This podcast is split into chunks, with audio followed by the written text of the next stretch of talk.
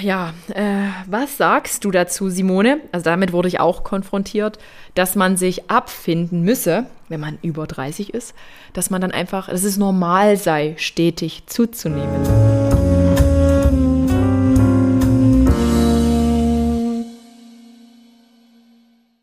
Hallo und herzlich willkommen zu einer weiteren Folge Geschichten vom Ponyhof. Neben mir sitzt heute wieder erstaunlicherweise Dr. Simone Koch. Hallo. Hallo. Ich habe sie ja in der vorangegangenen Folge vorgestellt und ähm, wir haben da ziemlich lang gequatscht und heute geht es nochmal um die Themen Schilddrüse, Fasten und weibliche Hormone. Habe ich es richtig gesagt? Ja, ich glaube schon. Genau, dar darum soll es jetzt heute nochmal gehen und ein bisschen Licht ins Dunkel bringen. Ähm, kleine Einleitung dazu hatte ich ja schon erwähnt. Ich habe es ja mit der Schilddrüse, ich habe es nie wirklich gemerkt. Ähm, es gab da einen Moment, ich habe so ein Akne-Medikament genommen 2018 und dann wurden meine Blutwerte häufig kontrolliert, einmal im Monat. Und dann kam der Bandscheibenvorfall und mit dem Moment hatte ich plötzlich Schweißausbrüche. Und ich habe trotz ähm, einer echt ungesunden Frusternährung immer weiter abgenommen. Ich habe dann quasi teilweise unter Wettkampfgewicht gelo äh, gelogen, gewogen und man hat mich äh, tatsächlich gefragt, Adrienne, wieso bist du noch so schlank? Du kannst doch gar keinen Sport mehr machen. Und da hat man mir dann irgendwie im Zusammenhang mit diesen Blutbildern gesagt, mit deiner Schilddrüse stimmt was nicht. Und ich habe dann gesagt, ach Quatsch, geht, sowas geht gar nicht. Äh, war dann nochmal bei meiner Allgemeinärztin dieses Blut quasi kontrollieren, nachdem das Medikament abgesetzt war. Und die sagte dann, ja, man könnte hier schon was machen, aber das war mir halt alles so allgemein und ich habe nichts gemacht. Und daraus wurde aber kein Schwitzen mehr, sondern nachdem das ganze Bandscheibendilemma vorbei war, habe ich plötzlich Gewicht zugenommen. So, Simone, war das eine Einleitung genug? Da, da ist quasi, dann sind wir schon im Jahr 2020, wo ich dann bei der anderen Ärztin war, wo ich gesagt habe, ich fühle mich aber immer so schlapp und bin müde und ich bin aber eigentlich ein sportlicher Mensch und ja, und dann kam ich ja zu dir im November. Ja, Im Prinzip ganz klassischer Verlauf, von den viele haben. Ähm, weil im Beginn ist es oft so, dass wenn das Ganze losgeht, dass es dann zu ähm, Hyperthyreosen, also zu ja. Schilddrüsenüberfunktionen kommt. Das, äh, das kommt, wenn Schilddrüsengewebe zerfällt, also weil es mhm. entzündet ist und kaputt geht. Ähm, dann werden halt, das kann man sich vorstellen, wie so kleine Blasen, wie quasi im Bubble Tea früher. Ich weiß nicht, wer das noch kennt. Ähm, wir sind ja schon alt, aber nie getrunken. wenn man auf diese Bubbles drauf bisst, dann kam halt dieses Zeugs daraus. Ja. Und so ähnlich ist das bei der Schilddrüse halt auch, wenn die, also die heißen Vesikel, diese Bläschen bei äh, in der Schilddrüse, wenn die kaputt gehen, werden Schilddrüsenhormone frei. Ja. Und die überfluten dann den Körper und dann hat man erstmal eine Überfunktion. Und so war das. Ich habe halt wirklich, ich habe immer geschwitzt, geschwitzt. Ja, ich habe genau. dann immer gedacht, okay, liegt vielleicht doch an, an meiner Bandscheibe und dem Schmerz, aber irgendwie, ich habe immer mehr Gewicht verloren. Ich sah wirklich dünn aus und habe ja. aber gefressen wie ein Scheunendrescher. Das war in meiner Geschichte auch so ähnlich. Also ich hatte halt den, also ich hatte das wahrscheinlich schon viel länger vorher, ja. aber so den richtig krassen Schub hatte ich nach der Geburt von meinem ersten Sohn. Und dann hatte ich auch, ich konnte überhaupt nicht mehr schlafen. Ich habe wirklich nur noch so ein bis zwei Stunden pro Nacht ich geschlafen. Ich war klitschnass übrigens, ich war richtig nass. Ja, Meine genau, T-Shirts waren ganz viel nass. geschwitzt. Mir oh wurde dann immer gesagt, das kommt vom Stillen, aber hm. es war wirklich, und ich habe in zwei Wochen neun Kilo abgenommen. Das ist krass viel. Und, ja, und also man freut sich ja vielleicht sogar drüber, genau. aber das ist krass viel. Und äh, da war halt auch, es war ja nach der Geburt und da wurde auch immer gesagt, ja, war halt nach der Geburt und so. Und es war aber bei mir halt auch, war eine Schilddrüsenüberfunktion. Also ja. alles typische äh, Schlafstörungen, Gewichtsabnahme, Übererregbarkeit, äh, zum Teil auch erhöhter Puls, höherer Blutdruck. Ich war extrem reizbar. Ja, genau. Wirklich. Ähm, das sind so die typischen Symptome der Schilddrüsenüberfunktion. Und dann ist halt, ähm, es ist ja nur Schilddrüsengewebe kaputt, man hat hinterher mhm. weniger als vorher. Irgendwann beruhigt sich das Ganze ein bisschen und dann arbeitet die Schilddrüse, weil sie ja jetzt entzündet ist und das Schilddrüsengewebe oft dann mhm. nicht, dann arbeit, äh, nicht mehr so funktionell ist, arbeitet sie halt schlechter als vorher und dann ist halt die klassischen Symptome der Unterfunktion sind Müdigkeit, Erschöpfung, erhöhtes Schlafbedürfnis, Gewichtszunahme, ohne dass man was am Verhalten geändert hat. Und, und genau oft, so war's. Und oft Wassereinlagerung. Frustrierend. Das ist so, so ein weiterer Punkt. Also bei dir sehr, sehr klassisch von den Symptomen her. Es gibt auch ganz viel nicht klassische Symptome. Mhm ähm, die hattest du, muss man sagen, Gott sei Dank, fast alle nicht. Ähm, also bei einigen, es gibt so viele Symptome der Hashimoto-Thyreoiditis, dass man damit wirklich zwei, drei Seiten füllen kann. Also in unserem Buch, ja, mit Yavi zusammen, Yavi Haarmeister, das Buch Happy Hashimoto geschrieben. Verlinke ich natürlich, liebe Yavi. Und da haben wir ganz viele, äh, haben wir, glaube ich, zwei Seiten Symptome drin, weil mhm. man halt ganz viele Symptome haben kann. Aber bei dir halt, wie gesagt, sehr klassisch. Also ich hätte nie gedacht, dass das, dass ich jemals mit der Schilddrüse haben könnte. Ich habe auch meine Mutter gefragt, die sagte, nö, hatte ich in meiner Jugend vielleicht mal, aber irgendwie ja. ganz komisch die Sache. Und wie gesagt, als ich dann bei dieser einen Ärztin hier war, die viel Geld für Blut genommen hat, um, um mir dann irgendwie so einen Rentner-Bandscheibenbefund dazu geben. Äh, da hat man mir dann nachträglich bei meiner Krankenkasse äh, auf Nachfrage gesagt, weil ja dann deine Behandlung anstand, die ja doch preisintensiv ist, muss man ja sagen, ist ja, eine Privatleistung. Ja. Ich bin, ach Gott, was sage ich ja? Ich bin ja Privatpatient, weil ich nie mehr bei der Polizei bin, so. Und da hat man mir dann auch noch gesagt, naja, dann isst mal abends weniger Pizza, dann bist du weniger erschöpft. Das war so der Tipp meiner Krankenkasse, nur um nicht zu Simone zu gehen. Äh, danke für nichts. Crazy. Also als, als ob ich nicht selber wüsste, dass ich, dass es daran nicht liegt, dass ich mittags um zwölf schon den ersten Nap brauche. Also ich hätte es nicht gedacht. Ja, ja das, es kann halt tatsächlich. Ich glaube es auch heute noch nicht übrigens. Ich glaube es heute auch noch nicht. Es kann tatsächlich halt auch zusammenhängen, einfach mit ja, erhöhter Leistung, mit äh, Ernährungskarriere, ja, also das, was man halt in so einer Wettkampfdiät und zu seinem Körper Ja. abverlangt, ist halt schon extrem. Und es kann natürlich sein, dass es, äh, wenn man eine gewisse Grundvoraussetzung hat, also man sagt so 20 bis 30 Prozent sind Genetik und dann kommt halt immer was obendrauf, also so verschiedene Faktoren. Und da habe ich Genau. jede Menge gemacht. Extreme in meinem Leben gab es genug. genau. Also, also würdest du sagen, das ist tatsächlich Schilddrüsenerkrankungen nehmen schleichend zu oder viele wissen es einfach gar nicht. Ist, Ja. Oder? Das Ja. kann man doch so sagen. Also insgesamt Schilddrüsenerkrankungen nehmen rapide zu. Das hat mit ganz vielen, also wie gesagt, Unglaublich. 20 bis 30 Prozent Ernährung, äh, Quatsch, ähm, Genetik und der Rest ist halt Giftstoffe, wie wir uns ernähren, chronische Virusinfektionen, zu viel Stress, also dieser chronische Stress, den wir permanent haben, immer Ja. erreichbar sein, immer äh, jederzeit verfügbar sein zu müssen, Ja. immer äh, auch am Wochenende, also wir haben ja fast keine Ruhephasen mehr, dann ähm, zum Teil halt zu wenig Bewegung, das ist jetzt bei dir nicht das Problem gewesen, aber das gibt's Ja. halt auch, ähm, das zu wenig Sonnenlicht, zu wenig normale, natürliche ähm, Sonneneinstrahlung und Natur, ungesunde Ernährung, fehlerhafte Ernährung zum Teil. Und, und dann äh, kommen die Hormone aus dem Gleichgewicht. Genau, und dann kommt es halt hormonell gesehen, aus dem äh, bestimmt, Gleichgewicht, ne? genau. Und ähm, also es ist, ich erkläre das immer gerne als so ein, also äh, äh, ähm, als eine Fasstheorie, dass man so ein Weinfass hat, also ein klassisches Weinfass, was so einzelne Branchen hat und dann da dieses, diesen Metallgürtel drumherum. Und je nachdem, wie was man für eine Genetik hat, ist das Fass kleiner oder größer. Hm. Und ähm, jemand, der halt eine schlechte Genetik hat, hat ein kleines Fass. Und diese ganzen Faktoren, die ich eben genannt habe, sind immer ein Eimer Wasser ins Fass. Und wenn das Fass überläuft, dann äh, kommt die Autoimmunerkrankung zum Tragen. Und wenn man halt viel, ja, extreme Dinge in seinem Leben gemacht hat, dann kam halt, kommt halt eventuell auch viel Wasser dazu. ähm, und die einzelnen Bohlen quasi vom Fass, also an den, an der, die einzelnen Holzbretter, das sind dann so Sachen wie Magnesium, Vitamin D, Omega-3 Mhm. und so. Und man kann sich dann halt einfach vorstellen, wenn so eine Bohle quasi relativ dicht über dem Boden abgebrochen ist, dann läuft das Wasser schon sehr schnell wieder raus. Ähm, und dann kann ich die Bohle austauschen, indem Mhm. ich halt eben zum Beispiel Vitamin D substituiere und nach oben bringe. Und dann ist wieder viel mehr Platz im Fass. Aber der Grund für die Erkrankung war nicht der Vitamin D-Mangel, Ja. sondern es war halt nur das, was ähm, das Fass viel schneller zum Überlaufen gebracht hat. Und das finde ich immer wichtig, sich das klar zu machen, dass halt auch wenn zum Beispiel ähm, ja, wenn, wenn so wie bei dir irgendwie der Ausbruch nach dem ähm, bestimmten Medikament kam, also wie nach dem ähm, Das war Retinol. irgendwie im Zusammenhang. Ich Genau. weiß nicht warum, aber es kam dann. Das war bei dir der Stress durch das Medikament, weil das Medikament macht ja extremen Stress im Mhm. Ja. Körper. War bei dir der letzte, ähm, äh, das letzte, äh, der letzte Eimer Wasser so im Fass und bei mir war es halt Schwangerschaft und Geburt als letzter Klar. Eimer im Es Fass. ist ja auch Stress. Aber Ja. genau ist auch massiver Stress für den Körper und Frauen haben aufgrund verschiedener Geschichten erhöhtes Risiko. Also wir Östrogen bildet bestimmte Metaboliten aus, die ja toxisch werden können und die halt ähm, deswegen Mhm. schneller zu Schilddrüsenerkrankungen führen. Und das ist in Schwangerschaft und Stillzeit halt noch mal schlimmer. Und Okay, deswegen spielt okay. Das halt auch eine Rolle. Was habe ich jetzt genau für einen Befund? Du darfst gern über den Befund sprechen. Weil, wie gesagt, ich konnte es nicht glauben, als du mir das dann auch nochmal bestätigt hast. Also du hast eine, es gibt auch verschiedene Formen. Also es gibt die atrophe Form der Hashimoto-Thyreoiditis, da schrumpft die Schilddrüse zunehmend weg und irgendwann hat man gar keine mehr. Ähm, die hast du nicht. Das Okay, ist erstmal gut. genau. dann ähm, gibt's die hypertrophe Form, wo die Schilddrüse sich eher vergrößert. Das sind dann auch oft die, die sagen, ich kann keinen Rollkragenpullover tragen, alle Berührung an meinem Hals ist mir unangenehm und so, wo die auch zum Teil so ein bisschen schwellen kann. Ähm, das hattest du vielleicht zwischendurch, also in diesen Hypertrophiephasen, aber ist aktuell auf jeden Fall auch nicht so. Und dann gibt's halt die, bei denen bleibt die Schildgröße weitestgehend gleich, verändert sich aber, dann sieht man halt auch im Ultraschall, so wie das bei dir auch war, ein sogenanntes inhomogenes Muster.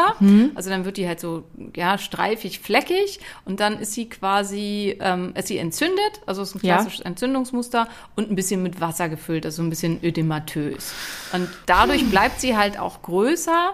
Es kann halt jetzt bei dir zum Beispiel sein, wenn man die Entzündung wirklich komplett rauskriegt, dass im nächsten Befund die Schilddrüse in der Messung kleiner ist. Ähm, weil dann, das ist so ähnlich wie wenn man sich verletzt hat, wenn man sich den, äh, Mhm. die Hand verstaucht hat oder so, die schwillt ja auch erstmal tierisch an. Die ist Ja, dann ja. halt auch größer, aber sie ist nicht funktionell. Sie funktioniert tendenziell gar nicht mehr. Und so ist es bei der Schilddrüse halt auch. Sie ist vielleicht noch relativ groß, aber sie ist nicht funktionell, weil sie ist entzündet.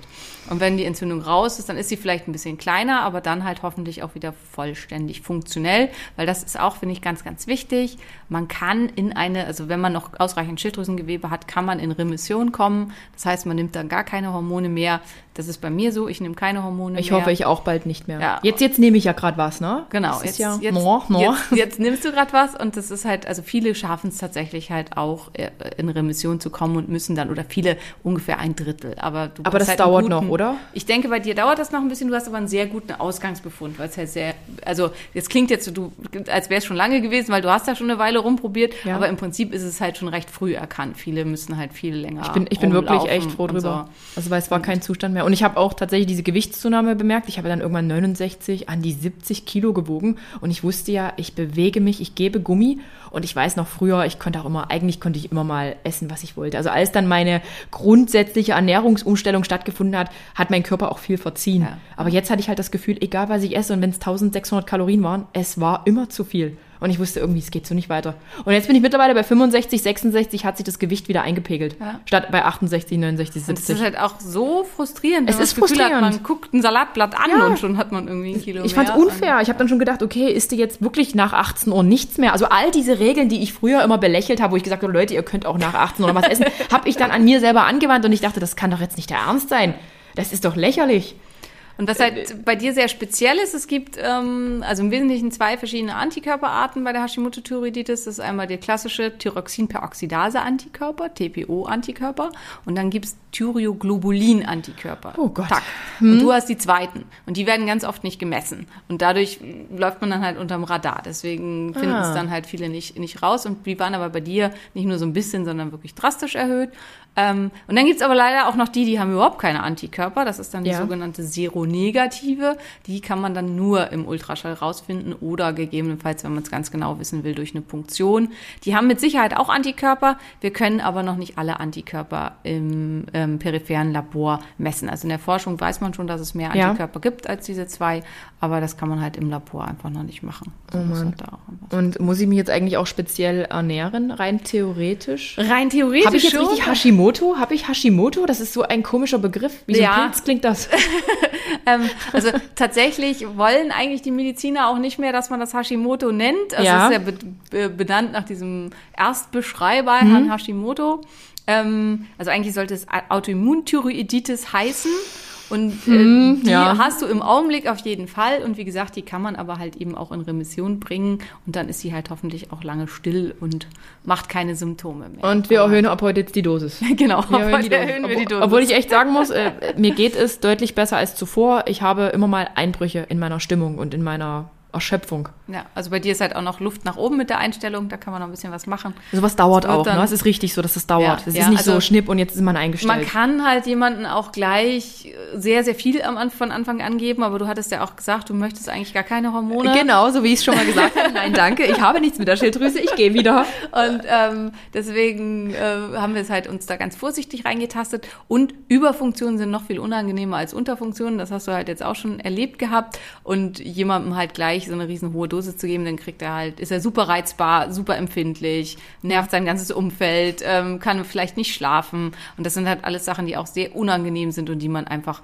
nicht gerne möchte. Und deswegen schleicht man sich da ganz vorsichtig ein und guckt, dass man halt jemanden vernünftig einstellt. Und man muss sagen, mit der Einstellung, die du jetzt hast, beim normalen Mediziner würdest du damit halt schon durchgewunken werden, weil du bist halt im Normbereich, aber du bist halt gerade so im Normbereich. Ja. Also wirklich so gerade so. Und dann geht's einem halt so, wie du es beschrieben hast. Dann gibt's halt Tage, an denen geht's einem gut und es gibt Tage, an denen ist man halt eben genauso müde und erschöpft. Ohne einen Grund einfach so. Ja. Es ist, es ist wie Und verhext. das ist halt das Problem. Also unser normales System basiert auf gerade so, auf äh, nicht Ja. auf im Optimum, sondern überlebt halt. Und ähm, das ist tatsächlich auch, weil viele sich fragen, warum bezahlt dann meine normale Krankenkasse das nicht? Warum kann ich das nicht bei meinem Hausarzt machen? Es gibt den Wirtschaftlichkeitsparagraphen der Ärzte Mhm. und der bedingt, es darf nur das Notwendigste gemacht werden, was am wirtschaftlichsten ist. Und das steht da tatsächlich genau so drin. Und wenn man Oh Pech Gott. hat, dann kriegt man als Arzt, so wie andere Menschen, eine Steuerprüfung, Mhm. kriegt man eine Wirtschaftlichkeitsprüfung. Und wenn die feststellen, man hat nicht wirtschaftlich gearbeitet, dann muss man alles, was dagegen verstoßen hat, aus eigener Tasche selbst bezahlen. Und da haben logischerweise Ärzte ganz viel Angst vor. Ja, klar. Und dementsprechend ähm, machen sie halt immer nur das Nötigste. Das war ja wie beim Ultraschall. Die- Ja. Die Ärztin wollte unbedingt hier in Dresden nochmal ihre eigenen Blutwerte bestimmen und hat Ja. dann auch diesen einen Wert nicht gemessen, Ja. auf den du Wert Genau. gelegt hattest. Genau. Und da habe ich dann noch diskutiert und da sagte die, nee, das stimmt nicht. Und, und ich dachte so, alles klar. Und ich bin gegangen. das Nötigste ist leider halt nicht das Optimum. Genau. Und ähm, ja, und das ist, finde ich, ein schöner Trend, dass viele Menschen heutzutage wollen nicht mehr nur das Nötigste. Die wollen sich gut fühlen. Und das ist richtig, das ist auch richtig, genau, das ist das wichtig. gute Das Recht. ist ein Recht, genau. Ja, dass man sich halt nicht nur, nicht nur gerade so lebendig fühlen möchte, sondern dass man auch sein Leben genießen möchte. Und, und würdest du aber sagen, das hängt schon vom Finanziellen ab? Weil man muss sich ja auch irgendwie leisten können. Also leider ja, bis Leider zu ist einem es so, gewissen ne? Grad, auf jeden Fall. Wobei ich halt denke, das ist jetzt überhaupt nicht böse gemeint, aber fast jeder schafft es sich halt einen fetten ähm, Flachbildschirm dahinzustellen. In, Ein dickes Auto. Ich, ein dickes Auto oder so. Dann kann man halt auch mal, also natürlich gibt's die, die, die können sich wirklich gar nichts leisten und wo es wirklich ganz, ganz schwierig Ja. ist. Aber wer halt, ähm, bei wem sowas alles möglich ist, der ähm, kann sich halt auch möglich machen, mal einmal im Jahr 250 Euro für eine Blutanalyse hinzulegen. Ich sehe es absolut genauso. Also meine Gesundheit ist mir nach dem Bandscheibenvorfall und nach all diesem Dilemma einfach nur alles wert und ich würde alles dafür zahlen. Es, es klingt total bescheuert, aber dann verzichte ich lieber auf irgendwas anderes. Und am Ende ist es halt eben, es ist ja oft, dass wir es nicht so richtig spüren, aber wenn das dann halt erstmal so weit ist und man dann merkt, es ist jetzt alles schlecht, dann denkt man halt, ach, hätte ich doch mal und wäre ich vielleicht auf ein Konzert weniger gegangen und hätte halt ein bisschen was in meine Gesundheit investiert. Und dann rennt man der ganzen Sachlage oft hinterher und das ist halt. Äh, Genau. ja, ist das schade. Kind in den Brunnen gefallen, dann ist es da. Genau. Und so nehme ich jetzt unendlich viele Nahrungsergänzungsmittel. Die Liste ist, äh, ist wirklich lang und ich bin echt gespannt, was die nächsten Blutwerte dann quasi sagen. Ich was auch. die zeigen. ähm, genau. Gibt es jetzt irgendwie so eine, was du jetzt jemandem raten würdest? Soll jetzt jeder, der sich irgendwie schlapp und unwohl fühlt, einfach mal zum Allgemeinmediziner ge gehen? Weil ich weiß ja auch, die über gibt es noch Überweisungen? Ja, äh, da gibt es ja auch auf- so spezielle Schilddrüsenärzte ja, kommt und so auf die weiter. Kasse drauf an. Also manche Kass- Kassen haben noch so ein System, wo man überweisen muss, andere nicht. Mhm. Offiziell gibt's das eigentlich nicht mehr. Aber man könnte doch mal gucken, also wenn man sich jetzt dauerhaft unwohl fühlt, dann lieber einmal mehr gucken und dann hat man, okay, es ist nichts. Auf jeden als- Fall. Also Schilddrüsenwerte würde ich da auf jeden Fall mal überprüfen, aber wie gesagt, also Normkurve heißt nicht gleich, dass es einem damit Mhm. gut geht. Ähm, ähm, ja, tatsächlich, äh, auch wenn das jetzt hier Eigenwerbung ist, also ich glaube, Javi und ich haben einen ganz guten Job gemacht. Also unser Buch ist wirklich so die Top-Einsteigerliteratur für Hashimoto-Erkrankte. Und ähm, wenn man das gelesen hat, hat man auch eine ganz gute Idee davon, wo sollte ich denn mit meinen Werten ungefähr liegen. Und wenn man halt da nicht liegt, ähm, oder man guckt halt bei mir mal in meinen Instagram-Account, äh, da Ja, der ist halt sehr, auch sehr, sehr viel wichtig. Gut.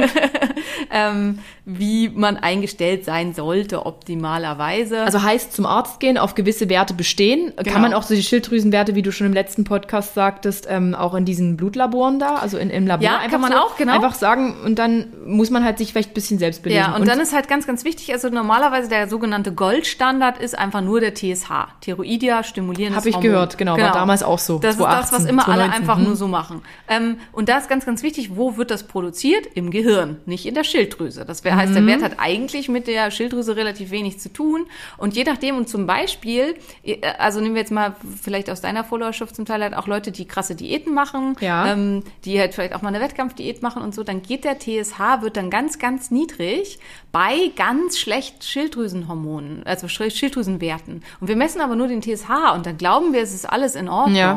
Es ist aber überhaupt nichts in Ordnung. Also wenn man dann halt die freien Werte misst, dann sind die oft bei minus 30, minus 40 Prozent, weil der Körper schon aus dem letzten Loch pfeift. Aber ähm, der Körper schützt sich, ähm, indem er den TSH halt so weit runter reguliert, weil er gar keinen hohen Stoffwechsel will, weil es gibt ja nichts. Und wenn es nichts gibt, dann regulieren wir Ah, okay. ziemlich schlauerweise den Stoffwechsel nach unten. Das heißt, was man dazu braucht, ist freies T3 und freies T4. Das sind die Schilddrüsenhormone. Ja. T4 wird in der Schilddrüse produziert und T3 ist dann das aktive Hormon, was in den einzelnen Organen aktiviert wird und was vor allen Dingen auch für Kraft und Muskeln und äh, Ja. Fit und Energie und so weiter verantwortlich ist. Und die sollten beim gesunden, also der TSH sollte beim gesunden um und bei 1,0 liegen, wenn Mhm. man keine Medikamente nimmt. Das ist auch nur, ich glaube, ich darf das sagen, also Adrienne lag halt am Anfang so bei 3,9. Das ist viel zu hoch. Das ist Was? im, im Normbereich, 3,9.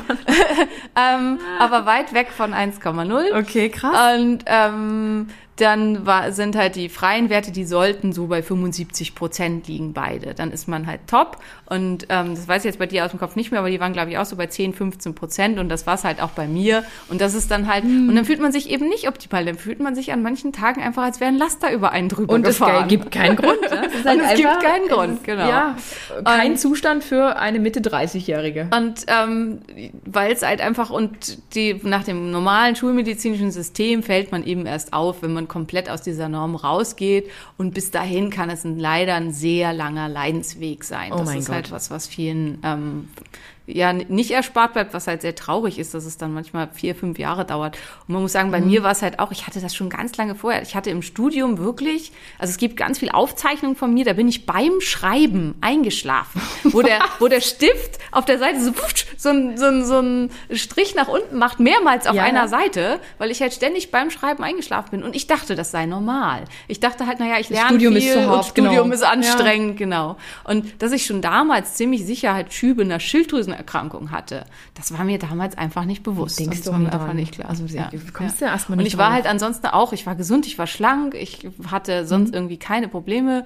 Ich hatte halt weitestgehend die meiste Zeit ultra trockene Haut, aber ich dachte halt, das Mhm. ist einfach so und vielleicht ein bisschen strohige Haare und war halt ein bisschen müde. Naja, bin ja durch alles andere wunderbar durchgekommen und ähm, das ist für viele, glaube ich, das Problem. Und wenn ich damals schon jemals von irgendwem mal Schilddrüsenhormone abgenommen gehabt, gekriegt hätte, wären die wahrscheinlich schon damals nicht optimal gewesen. Und erst als es halt richtig schlimm wurde und unerträglich, wurde es bei mir dann halt eben diagnostiziert und das ist Okay. das, was vielen leider passiert.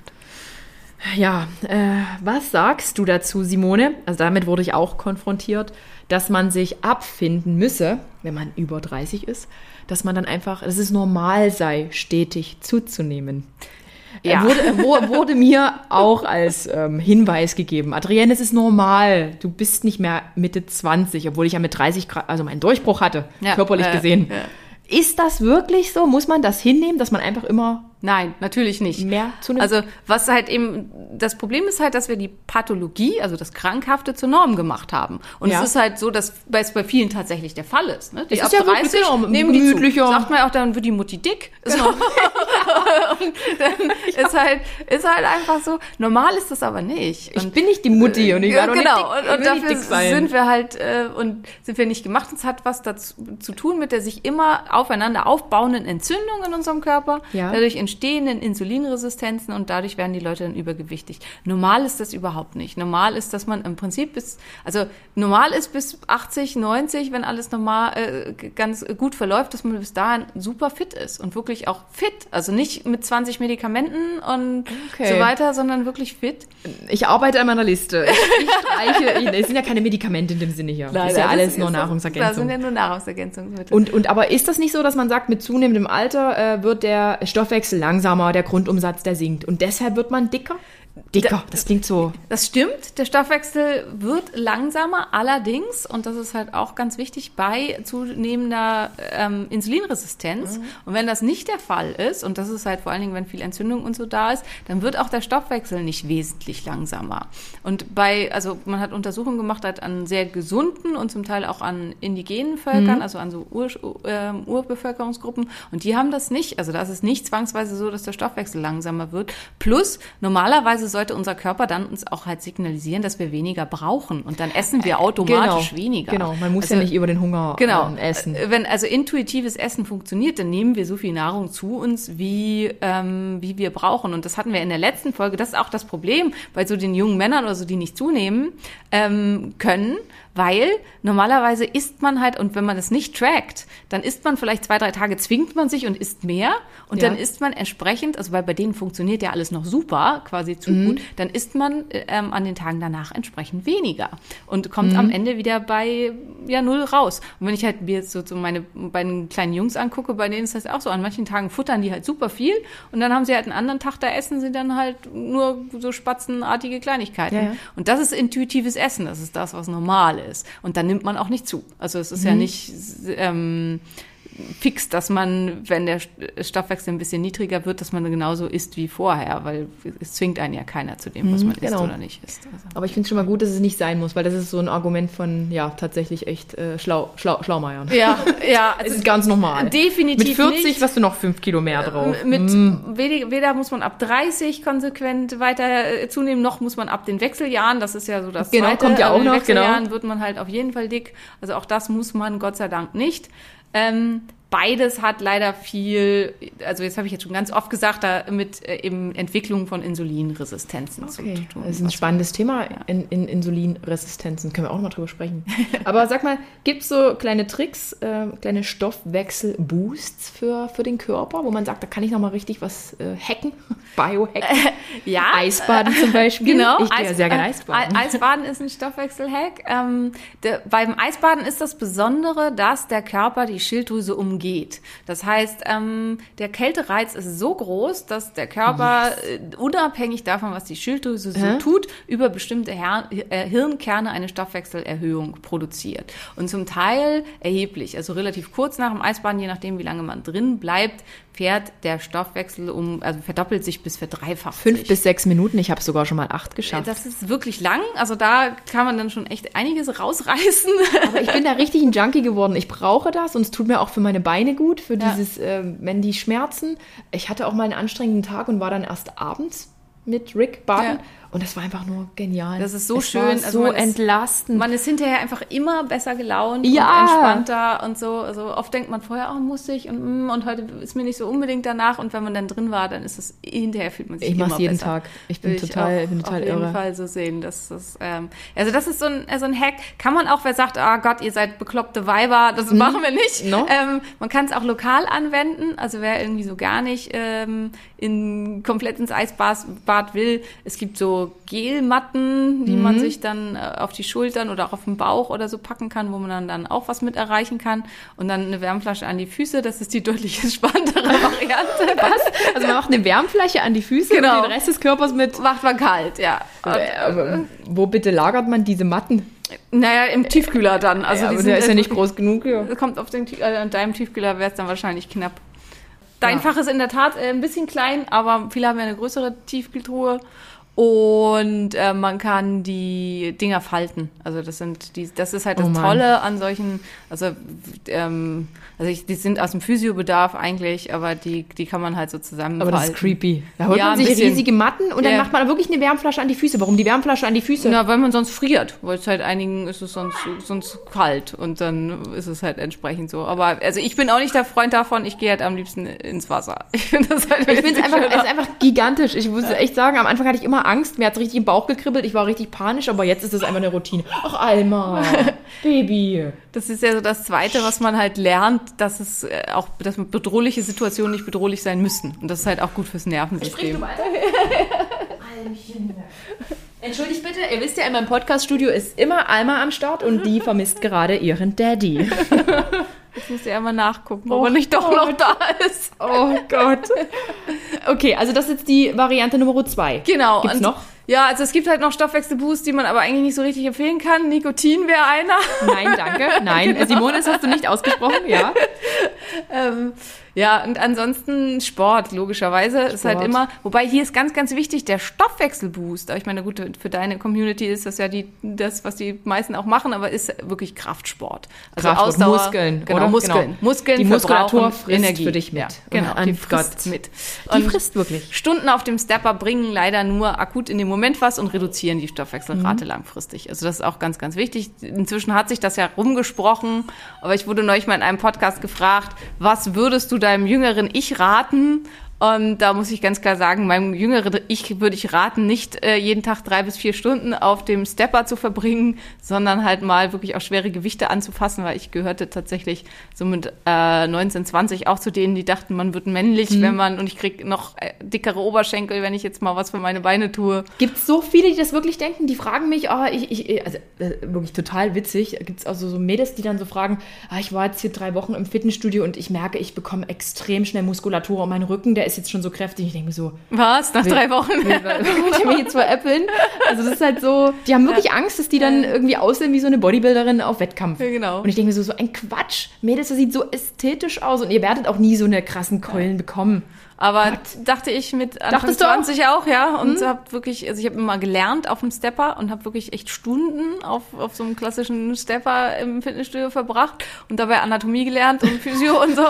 Und ähm, ja, also das ist definitiv kein Stoffwechselboost, sondern das Gegenteil davon. Simone der Spargel. werden, ich werde euch ein Bild davon hochladen.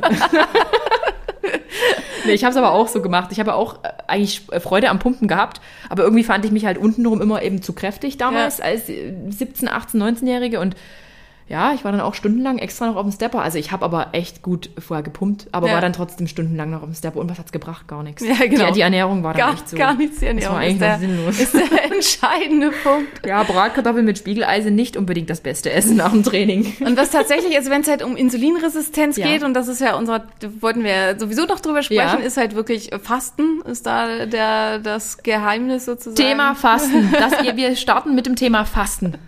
Sprich. Und ähm, ja, also regelmäßige Fastenphasen, also Fasten, in denen man mal gar nichts isst, das ist halt ähm, das, was die Insulinsensitivität wiederherstellt. Weil das Problem, also Insulinresistenzen entstehen dadurch, dass permanent zu viel Insulin da ist. Dann ähm, geht Glucose, Triglyceride immer in Massen in die Zelle. Das ist dann wie bei einem Motor, den man äh, zu hoch laufen lässt, ja. also viel zu hoch, dann geht er kaputt. Und das will die Zelle nicht, also macht sie das Tor zu und ähm, wird insulinresistent.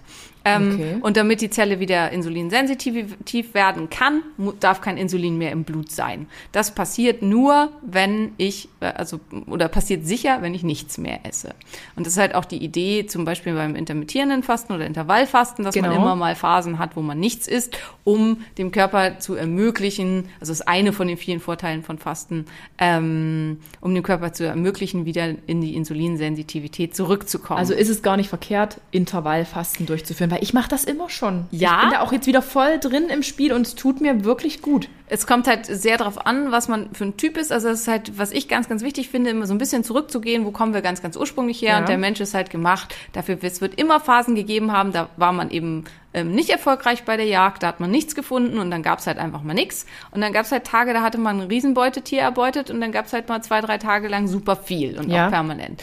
Und wir mögen alle Routinen, auch unser Körper mag Routinen, weil in der Routine braucht man am wenigsten Energie, um die Routine, äh, um die Routine durchführen mhm. zu können.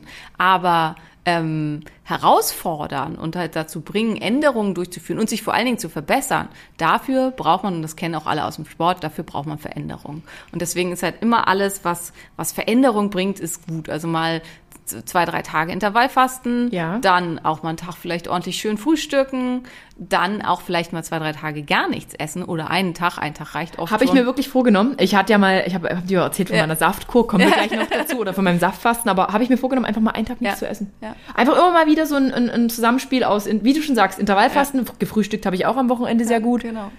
Und dann halt auch mal Phasen, wo man sagt, so heute gönne ich mir mal alles, wo ich Bock drauf habe. Ja. Und ähm, das ist das, was wirklich, das hält unseren Stoffwechsel tatsächlich aktiv. Und da ist halt ganz wichtig dieses, weil viele haben ja Angst vor ähm, ja hormonellen Crashes oder das es wird halt es gibt das Gerücht ja es ja. gibt das Gerücht äh, Intervallfasten Fasten zerstöre den Hormonhaushalt nach Frau es ist ganz eine ganz gefährliche Kiste und ich denke mir so okay ist halt gar nicht, also es ist nicht komplett abwegig. Frauen ja. sind super empfindlich und ähm, das hatten wir in der letzten Folge schon, wenn der weibliche Körper, und da hängt es halt eben wieder ab, wie hoch ist meine Resilienz, wenn der weibliche Körper denkt, hier gibt es einfach zu wenig zu essen im Allgemeinen, dann denkt er eben auch, also eine Schwangerschaft wäre jetzt eventuell für uns beide tödlich. Ja. Ähm, und dann stellt er die Fertilität ein und dann gehen die Hormone halt völlig Fertilität stellt er ein, heißt? Ähm, man kann nicht mehr schwanger werden. Also Gut. sprich, die Mens bleibt aus, man findet keinen Eisprung mehr statt ähm, und die Hormone werden halt super schlecht. Mhm. Und da gern dann halt auch alle, also auch die Schilddrüsenhormone können darunter sehr, sehr schlecht werden. Das, das heißt, ich muss als Frau besonders aufpassen, was passt für mich noch. Und manche, also du bist halt da offensichtlich sehr ähm, resistent gegen solche Sachen, das ist halt super. Und andere sind aber schon so empfindlich, dass wenn sie halt 16-8 Fasten machen ja. und noch hart Sport treiben und vielleicht in diesen acht Stunden auch noch relativ wenig essen, dann kann es tatsächlich schon dazu führen, dass alles schlecht wird. Also einfach mal auf seinen Körper hören. Genau, gucken, das ist das Wichtige. Und nicht, nicht wenn es schlecht wird und die Haare ausfallen und die Mens ausbleibt, denken, jetzt erst recht, jetzt faste ich halt noch mal ja. intensiver, jetzt gehe ich von 16 auf auf Warrior fasten und esse nur noch eine Mahlzeit Gottes am Tag. Willen. Weil dann wird's halt nicht besser, sondern schlechter. Ähm, ist aber oft ein Verhalten, was gemacht wird. Das ist die sogenannte Fastenfalle. Das halt, wenn es irgendwie schlechter wird vom Befinden, wenn es nicht mehr läuft mit dem Abnehmen, das einfach nur noch härter gefasst wird. Der wird nochmal draufgeschlagen, so. ja. Genau. Und ähm, das macht das Ganze natürlich dann schlimmer und nicht besser. Und ähm, deswegen würde ich immer auf den Körper hören und diesen Wechsel propagandieren. Also in diesem Hin und Her kann es dann halt zu einem ganz mächtigen Tool werden und wirklich auch im Fasten fährt normalerweise der Stoffwechsel deutlich nach oben. Also Adrenalin, Noradrenalin werden deutlich gesteigert, Wachstumshormon geht nach oben. Also wenn man mehrere Tage fastet, schon nach drei, vier Tagen ähm, geht das Wachstumsprozent, äh, Wachstumshormon um bis das Fünffache nach ja, oben. Spannend. Das ist viel. Ähm, und das kann man sich halt auch für, für Muskelaufbau und so super gut zunutze machen. Allerdings halt eben immer moderat. Also wenn ich als schon mhm. super mhm. durchtrainierte ähm, Frau mit geringem Körperfettanteil drei bis viermal die Woche 24 Stunden faste, dann werde ich mir ziemlich sicher meinen Hormonhaushalt total zerschießen. Und das ist dann halt eben überhaupt keine gute ja, man Idee. rutscht aber sehr schnell ja, in ja. diese Extreme. Ja. Man will halt immer mehr und man hat auch tatsächlich Angst, das immer zu verlieren, was man da hat. Aber irgendwie denken die wenigsten wirklich so nachhaltig an die eigene Gesundheit. Obwohl ich immer sage, jeder soll das machen, was er gern mag. also das ist nicht meine Gesundheit. Aber ich finde, man sollte halt mehr aufklären. Und ein bis zweimal im Monat äh, vielleicht mal 24 Stunden fasten oder so, das kann halt wirklich ein totaler Booster sein, weil hinterher die Insulinsensitivität viel höher ist. Ja. Die Toleranz gegenüber, also wie du sagst, man der Körper verzeiht dann halt auch Dinge. Wer super insulinsensitiv sensitiv ist, dem verzeiht der Körper auch mal Ernährungssünden. Also ein, mhm. sehr guter Freund von mir sagt immer, er macht die Eispizza-Diät. Der ist halt, der, der ist wirklich so klassisch, der ist ultra shredded, der siehst du jeden Muskel, jede Ader und so und du würdest halt nie denken, was der isst. Ja. Aber der ist halt einfach, also der ist grundsätzlich total clean und gesund. Aber an manchen Tagen gibt's halt auch mal die Pizza-Eis-Diät. Was und, ich gut, was ich wirklich gut finde, also ich halte nichts von so krassen Cheat Days. Ja. In der Fitnessindustrie gibt's ja diese Cheat Days, aber wenn man sich immer mal auch mal was gönnt, genau. why not? Habe ich auch immer so gemacht. Ja, immer. Und bei ihm ist es halt auch, dass sein Körper das problemlos toleriert, weil er eben einen guten Stoffwechsel hat und sein ähm, Körper halt eine sehr gute Insulinsensitivität okay. hat.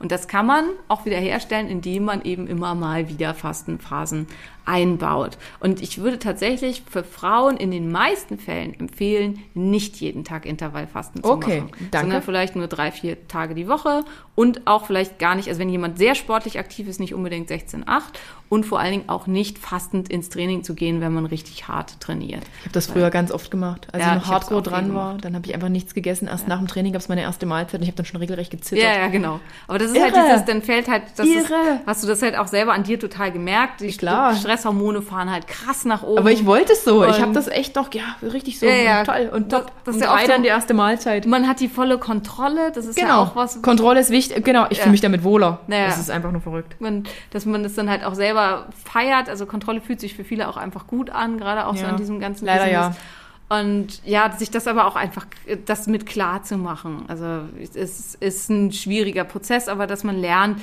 wieder mehr auf seinen Körper zu hören und auf das Gefühl zu hören, was man damit hat. Und da, das bedeutet jetzt nicht, äh, es ist toleriert, wenn man einfach äh, hemmungslos zunimmt und das ist halt dieses nee. auf den Körper hören. Das meinen wir damit überhaupt nicht. Es geht einfach wirklich um dieses einfach dieses bewusste Körpergefühl und das fehlt, das fehlt mir auch komplett. Ja, ja. Mir fehlt diese Balance. Und auch das ist halt also dieses unkontrollierte Zunehmen, das ist ja auch nicht wirklich auf den Körper hören. Unser mhm, Körper nee. möchte nicht ungesund und entzündet Definitiv und nicht. dick sein. Das ist halt nicht ja. das, was uns wirklich gut tut. Was jetzt auch überhaupt nichts gegen diesen Körpertyp sein soll. Es ist einfach aber nicht gesund. Also ein Übergewicht ist eigentlich nie wirklich gesund. Nie gesund, also genau. Wird halt oft anders dargestellt und man darf ja. sich ja dazu auch nicht kritisch äußern. Das ja. ist halt leider wirklich so. Ja. Es ist die Tatsache und ich möchte das Thema auch dann an der Stelle direkt beenden.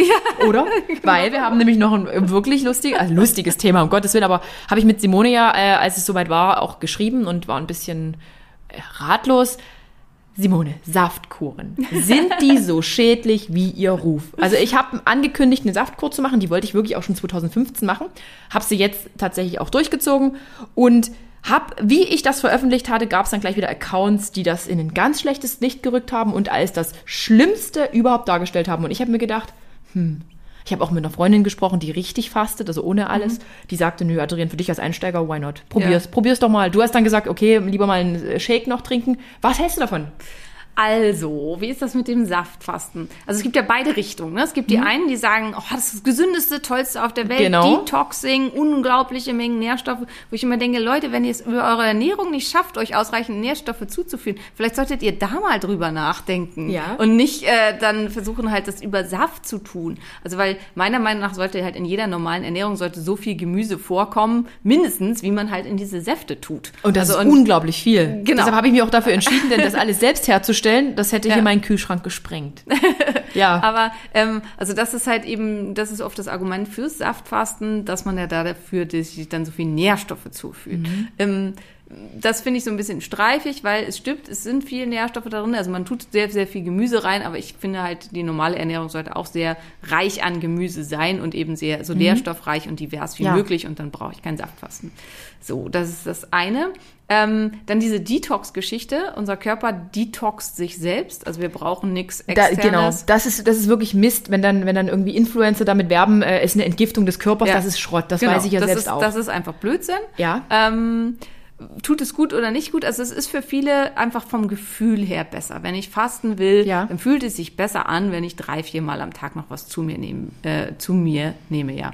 Ähm, wenn ich wirklich damit abnehmen möchte, dann muss ich mir klar sein, also bei einige große Fastenkuren, die mhm. man so kaufen kann, da enthält dann wirklich so ein Tagesprogramm 1200, 1300 Kalorien. Genau. Ich bin eine kleine, zarte Frau. Wenn ich faul bin und mich nicht viel bewege, dann habe ich einen Grundumsatz von, äh, Quatsch, einen Gesamtumsatz von 1600 Kalorien. Das heißt, ich nehme mit dieser Saftkur nichts ab. Also quasi basically nothing. Und dafür ist es dann halt auch wieder irgendwie zu anstrengend, zu viel Aufwand. Man soll es ja aber auch nicht zum Abnehmen nee, nehmen. Nee, man soll es ja nicht zum so Abnehmen machen. Mindset. Aber, aber fürs Mindset, also um mal zu versuchen, ich kann das, ist es halt ganz, ganz gut aber es ist tendenziell viel schwerer als echtes Fasten. Also das finde ich halt wichtig. Ich glaube es mittlerweile übrigens auch. Warum ist das so? Ähm, es wird wo, nämlich suggeriert, dass da was kommt. Wo, womit unser Körper, ähm, genau, es wird suggeriert, es kommt was. Also da ist ja Zucker drin, Fructose vor ja. Dingen auch und halt auch viel Die Säfte äh, waren lecker, muss ich wirklich sagen, war einfach top. Die schmecken wirklich mm. super gut. Also ich habe auch meine letzte Saftkur habe ich irgendwie nach drei Tagen abgebrochen. Die restlichen Säfte haben meine Kinder getrunken. Ich habe vier geschafft, Leute. Ich habe vier geschafft, aber keine fünf. Die fanden die großartig, weil die wirklich lecker schmecken.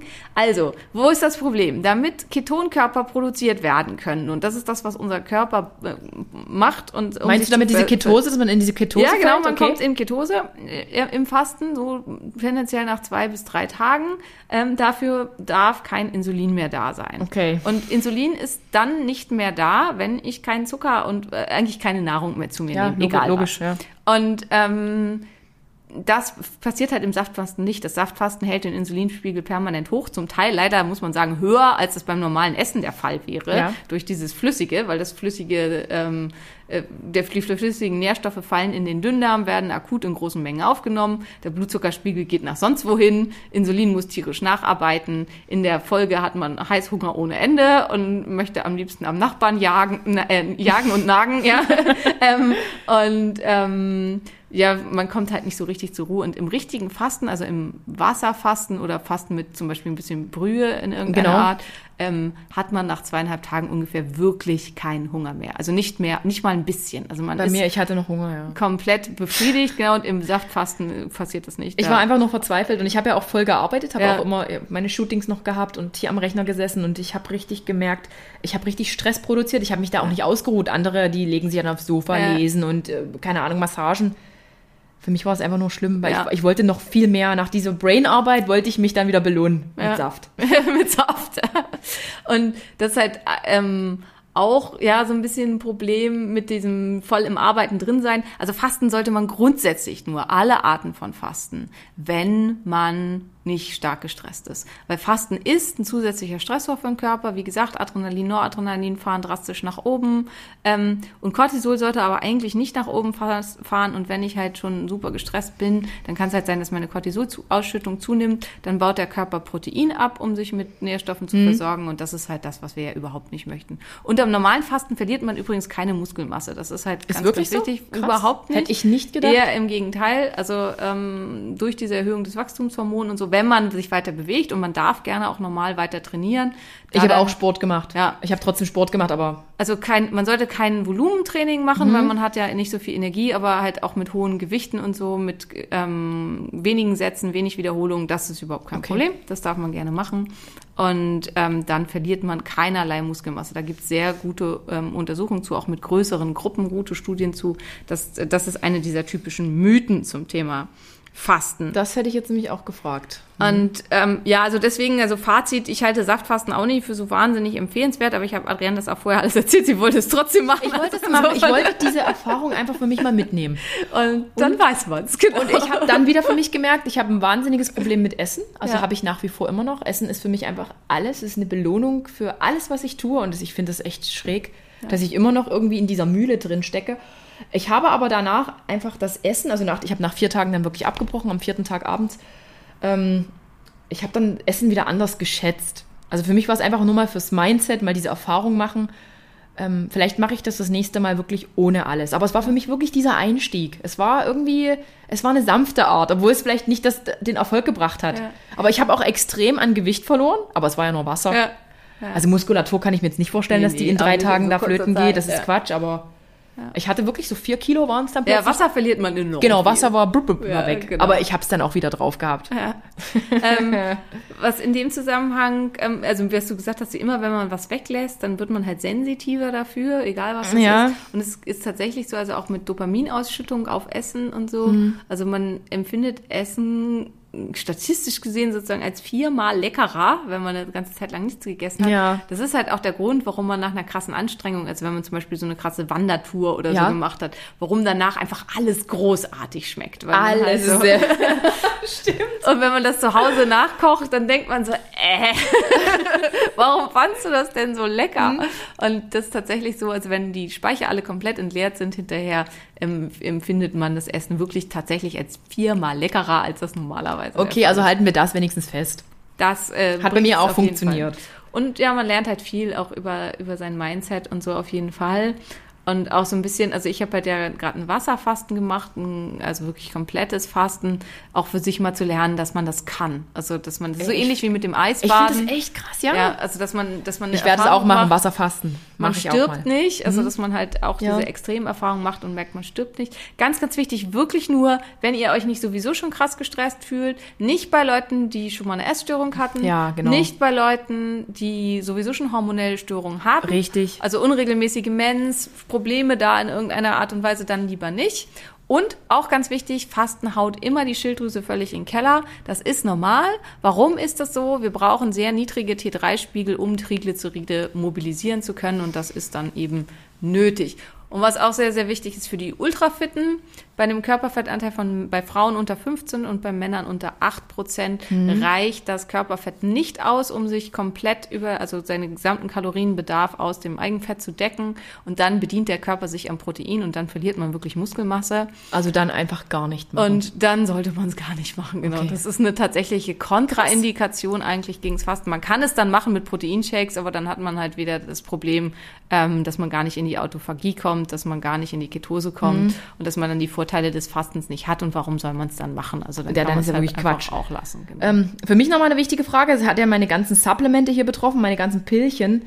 Ähm, in, wenn ich da dieses Fast mache, darf ich die dann trotzdem alle zu mir nehmen? Du hast dann gesagt, okay, je nachdem, wie es dein Magen verträgt. Genau. Also es kommt halt sehr darauf an, aus welchem Grund ich faste. Also will ich quasi meinen, also habe ich vor allen Dingen Magenprobleme, ja. faste ich auch aus Magen-Darm-Gründen. Hier ist Fasten auch super nützlich, muss man sagen, weil ich finde übers Fasten natürlich raus, also wenn ich ein Nullfasten mache, ne, ein Wasserfasten mache, dann finde ich raus, sind meine Beschwerden Nahrungsmittel getriggert. Weil wenn ja. die plötzlich alle weg sind, wenn ich gar nichts zu mir nehme, dann ist Nahrung tatsächlich das Problem. Mhm. Bestehen die Beschwerden weiterhin, dahin, ist Nahrung nicht das Problem. Also kann halt auch diagnostisch super hilfreich und nützlich sein.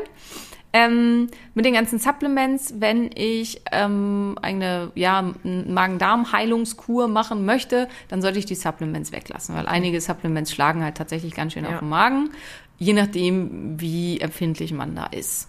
Ähm, wer nur fastet, weil er halt seine Insulinsensitivität verbessern will oder weil er eine spirituelle Erfahrung machen will und rausfinden möchte, wie willensstark bin ich denn eigentlich oder wer schon immer mal wissen wollte, wie fühlt man sich in Ja. der Vollketose, was auch ziemlich spannend ist. Man fühlt sich nämlich wie ein Duracell-Häschen auf Drogen. Aber Niemand testen. ähm, dass äh, äh, der kann seine Supplements dann auch ruhig nehmen. Hier ist wichtig, was ganz vielen, also warum mit dem Magen und so, von ganz vielen Supplements kann einem richtig kotzschlecht werden, wenn man die auf, rohen, äh, auf leeren Magen nimmt. Besonders schlimm sowas. ist Zink. Ja, genau, Zink. Zink. kann wirklich Kreislaufzusammenbrüche machen mit Schweißausbrüchen Ja. und allem und äh, Erbrechen und so weiter.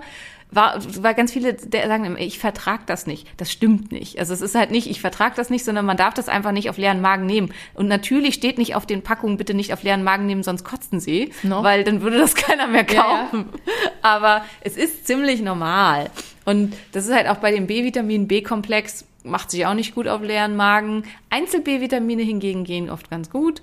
Ähm, Omega-3-Fettsäuren auf leeren Magen äh, und äh, im Fasten sind rausgeschmissenes Geld, weil die nicht gut resorbiert werden. Ganz toll. Also herzlich willkommen in meiner Welt. Okay, also ich würde wahrscheinlich das nächste Mal drauf verzichten. Ja, also und gut, ich- dann mal die paar Tage einfach mal Genau, dass man die paar Tage dann einfach nichts nimmt. Ähm, bestimmte Sachen können, sind super auf leeren Magen, also bestimmte ähm, Peptide, Peptasen, also Serapeptase, Nattokinase, das sind alles so Sachen, die verbessern die Autophagie. Was ist Autophagie? Mhm. Autophagie bedeutet, der Körper räumt mal auf.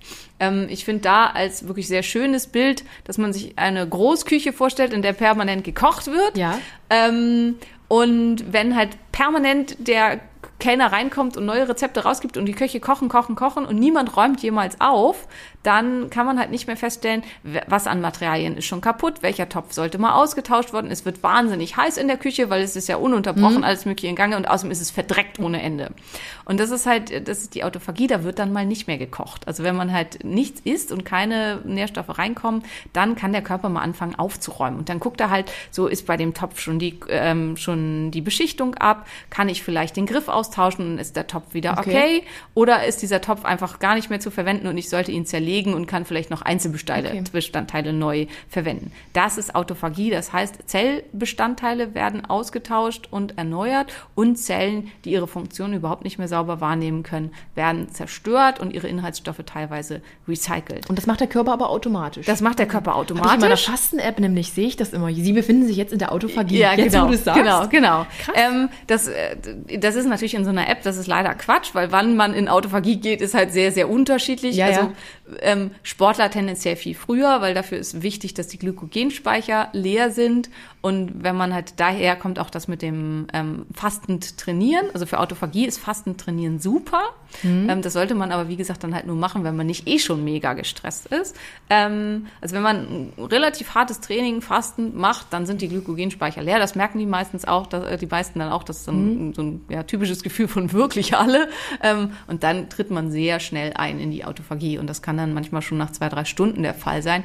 Ein Normalsterblicher, in Anführungsstrichen, da reicht das Glykogen in der Leber für 24 Stunden. Also wenn man sich nicht stärker betätigt, tritt man so richtig in den, erst in den Autophagieprozess ein nach 24 Stunden. Und dann räumt der Körper wirklich mit allem auf, was irgendwie nicht richtig in Ordnung ist, auch mit allem, was toxisch belastet ist. Das ist dieses mit Detoxing. Fasten Ah, kann okay. wirklich enorm detoxen, weil der Körper erkennt dann die Zellen, die stark toxinbelastet sind, macht die kaputt und haut die raus. Und dementsprechend werden auch Giftstoffe frei. Das Mhm. ist ganz, ganz wichtig. Wer mit massiv Symptomen beim Fasten zu tun hat, das kann eine Überfrachtung an frei gewordenen Giftstoffen sein. Und auch dann sollte man das Fasten abbrechen Okay. ähm, und halt entsprechend unterstützend äh, für die Leber und die Nieren tätig werden.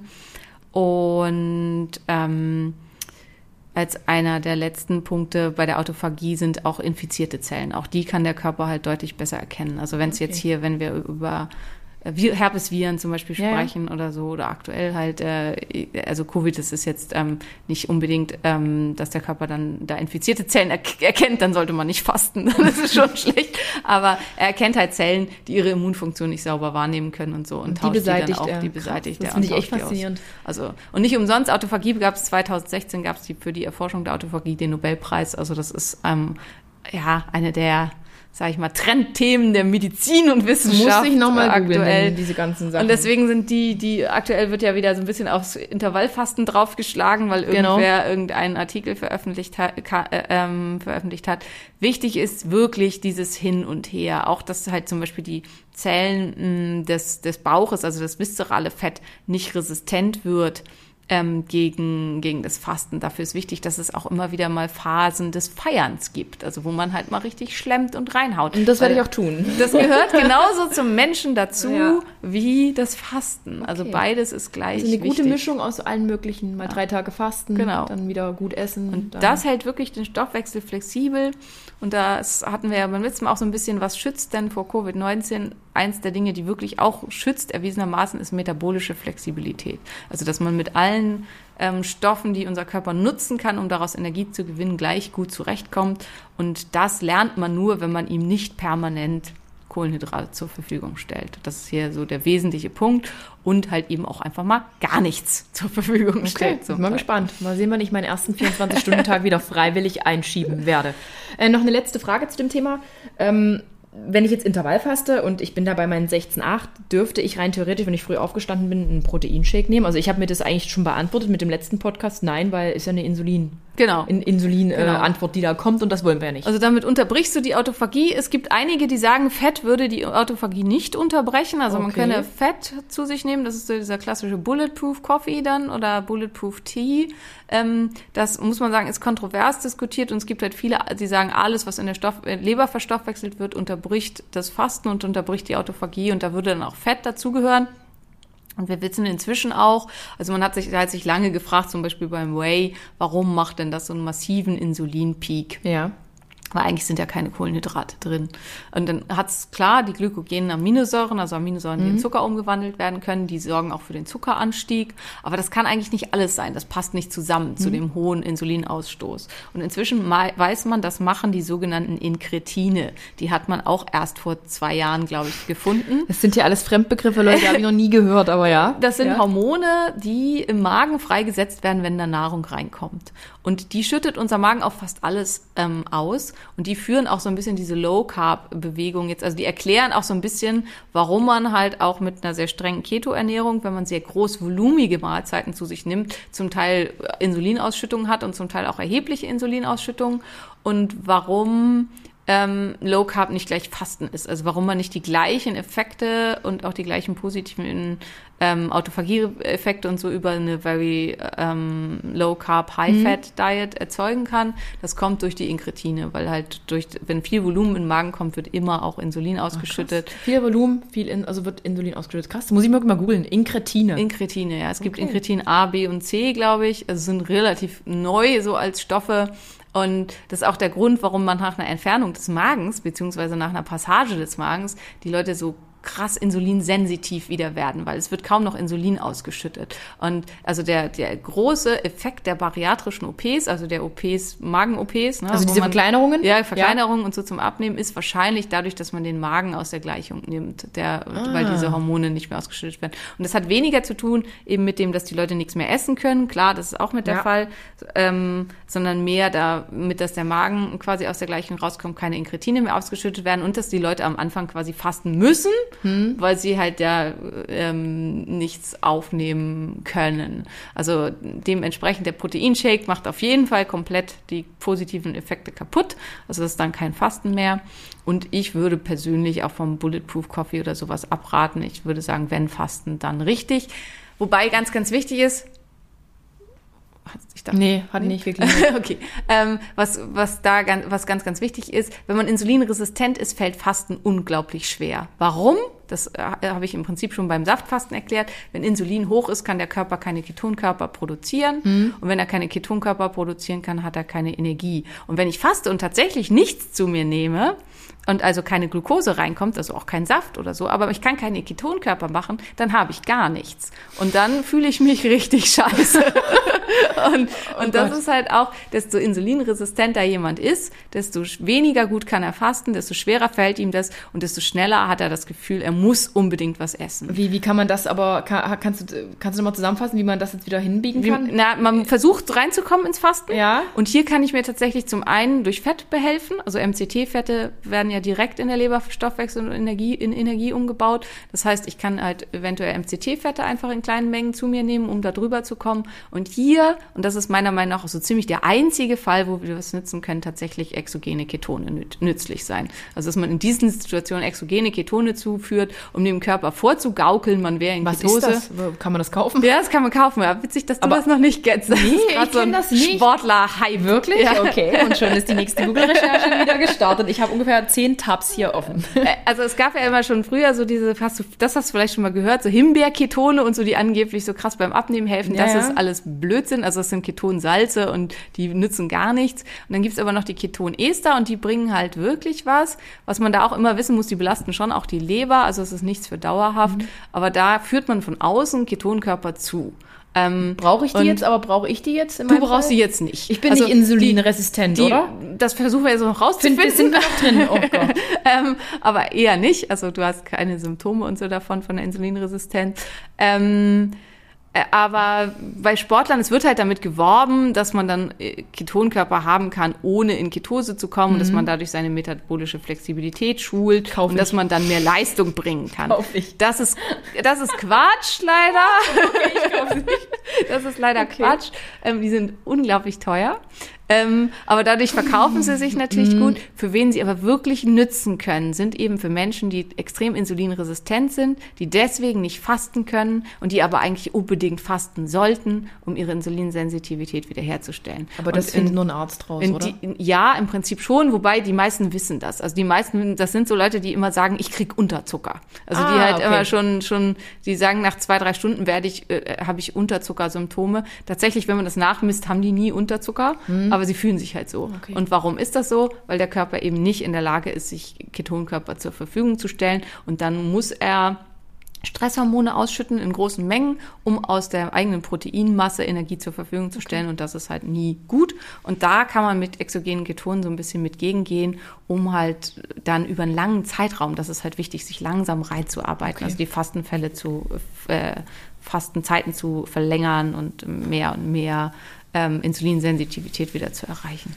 Boah, ich habe einen riesen Kopf dran. Simone, das war wirklich, ich hätte nicht gedacht, dass wir jetzt noch mal eine Stunde sprechen, aber dieses ganze Thema ist einfach unendlich groß und es gibt immer wieder Neuerungen und ich bin ja voll auf dem Stand von 1984. nee, Quatsch. Ähm, ja, ich würde sagen, wir sind am Ende angekommen, oder? Sehr gut, Fürs ja. Erste sind wir am Ende angekommen. sind wir am Ende. Ich bedanke mich wirklich, dass du uns hier äh, doppelt äh, deine Kompetenz zur Verfügung gestellt hast und ja, ihr werdet noch eine, ein bisschen von Simone hören. Ich werde euch ab und zu mal auf den aktuellen Stand bringen und mal sehen, ähm, ob ich bald diese Keto-Dinger da kaufe. Nein, Quatsch. Ich beende. Simone, danke. Und Sehr gerne. bis bald. Ich bin sicher, es werden dir 20 Leute anbieten. Tschüss.